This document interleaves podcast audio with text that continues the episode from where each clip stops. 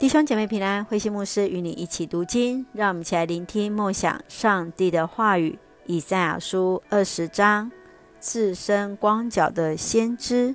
以赛亚书二十章第一节：亚述皇帝沙尔根命令他的元帅攻击菲利士的亚实图城。这件事发生前三年，上主曾经命令亚摩斯的儿子以赛亚。脱下他身上的麻衣和脚上的鞋子，他听从上主的话，赤着身子，光着脚，到处游走。亚实突被攻下的时候，上主说：“我的仆人以赛亚已经赤着光身子，光着脚行走三年。这就是要发生在埃及和古时的事的预兆。”亚述皇帝。要从这两个国家中掳去人民，剥光他们的衣服。那个时候，无论老少，都要赤身露体，光着脚，使埃及蒙羞。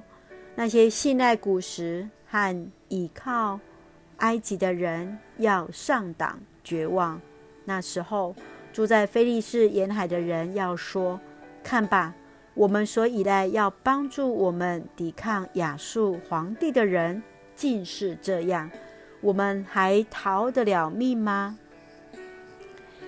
以赛亚书二十章是接续十九章对埃及的预言跟预表将遭遇的灾难，埃及和古时都将遭受亚述帝国的攻击灭亡。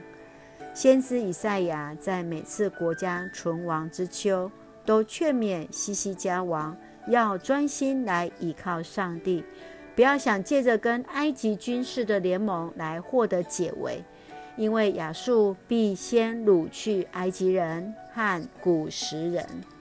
让我们一起从第三节一起来思考：雅斯图被攻下的时候，上主说：“我的仆人以赛亚已经赤着身子，光着脚行走三年。”这就是要发生在埃及和古时的事的预兆。以赛亚透过自己全身赤裸的一个行动来传达上帝的一个谕令，也象征着埃及跟古时将被亚述帝国抹去，并且要受到赤身肉体的一个羞辱。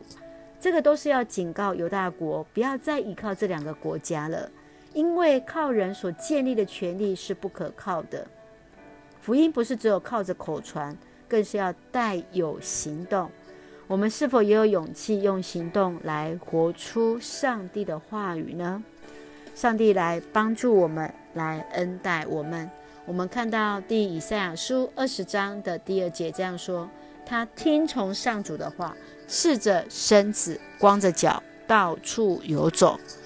他听从上主的话，是的，以赛亚的顺服。来成就神的话语，我们是否也愿意顺服神的话语呢？愿主来帮助我们。亲爱的天父上帝，谢谢你恩待我们，赐福我们。求主赐下勇气，在生活中勇敢活出你的话语，让我们的生命来成为你话语象征的行为，使你的话语来广传。恩待保守我们弟兄姐妹身体健壮。灵魂兴盛，在接受疫苗当中，一切平安，赐下平安喜乐，在我们所爱的台湾，我们的国家。感谢祷告，奉靠主耶稣圣名求，阿门。弟兄姐妹，愿主的平安与你同在，平安。